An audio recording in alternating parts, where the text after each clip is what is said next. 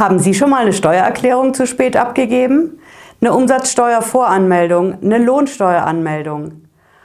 Und sind Sie morgen nicht im Büro, weil Sturm Sabine alles lahmlegt? Sie kommen nicht mit der Bahn hin, Auto ist zu gefährlich? Dann verpassen Sie morgen die Frist. 10. Februar 2020 ist eine wichtige Frist bei der Steuer und vom Finanzamt setzt dann gleich eine Strafe. Oder nicht? Ich erkläre mal gleich, was da los ist und vor allen Dingen, was Sie dagegen machen können. Bleiben Sie dran, bis gleich.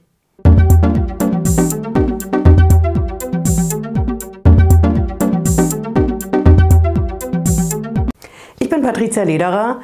Ich bin Rechtsanwältin in der Frankfurter Steuerrechtskanzlei Lederer Law.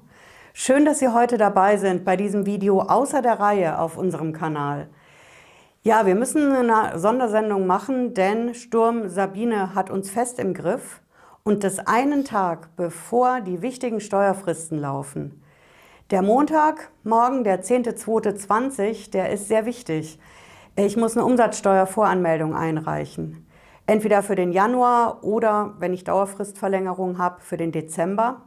Ich muss diese Dauerfristverlängerung auch anmelden. Das heißt, ich muss eine Sondervorauszahlung anmelden. Auch dafür ist am 10.02. die Frist. Ich muss die Lohnsteuer anmelden. Morgen ist also ein arbeitsreicher Tag, was die Steuer angeht. Und dann habe ich jetzt natürlich ein Problem. Denn Sturm Sabine legt alles lahm. Die Bahn fährt schon nicht mehr. Mit dem Auto geht es gerade noch so. Soll man laut Wetterdienst ja auch nicht machen. Ein paar vereinzelte Flugzeuge sehe ich draußen auch noch. Ich werde also morgen vielleicht nicht im Büro ankommen können. Und dann läuft trotzdem die Frist bei der Steuer.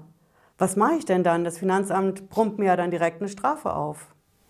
Das Finanzamt hat zwei Strafen in petto. Das eine ist der Verspätungszuschlag, dafür, dass ich die Steueranmeldung zu spät einreiche.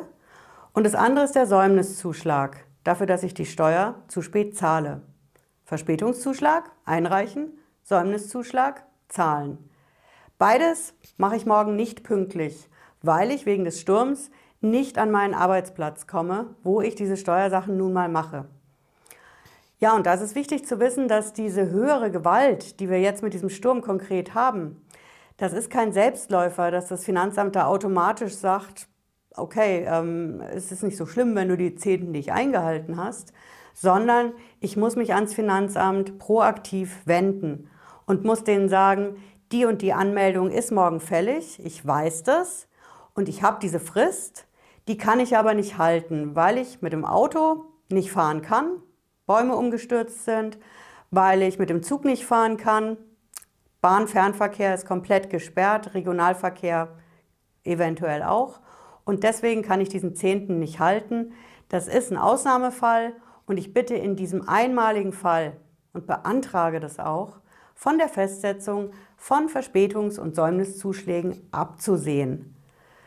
Wenn ich das ans Finanzamt schreibe, klar, ich kann es nicht schreiben, weil ich nicht ins Büro komme, aber ich kann eine Mail schreiben, ich kann anrufen und ich muss das vor allen Dingen am 10. beim Finanzamt platzieren. Nicht einen Tag später, nicht eine Woche später, sondern an diesem Tag der Frist. Dann habe ich richtig gute Chancen, dass das Finanzamt sagt, okay, das ist ein besonderer Ausnahmefall, hatten wir so lange nicht, haben wir auch demnächst nicht. Und in diesem begründeten Ausnahmefall, so nennt sich das in der Steuersprache, da ist es okay, wenn du die Steuererklärung, die Anmeldung später abgibst, sobald du wieder den Weg ins Büro schaffst. Ja, das war unsere kleine Sondersendung zum Thema Sturm. Sabine hat uns alle fest im Griff. Und wenn Ihnen das gefallen hat, lassen Sie gerne hier unten ein Abo da.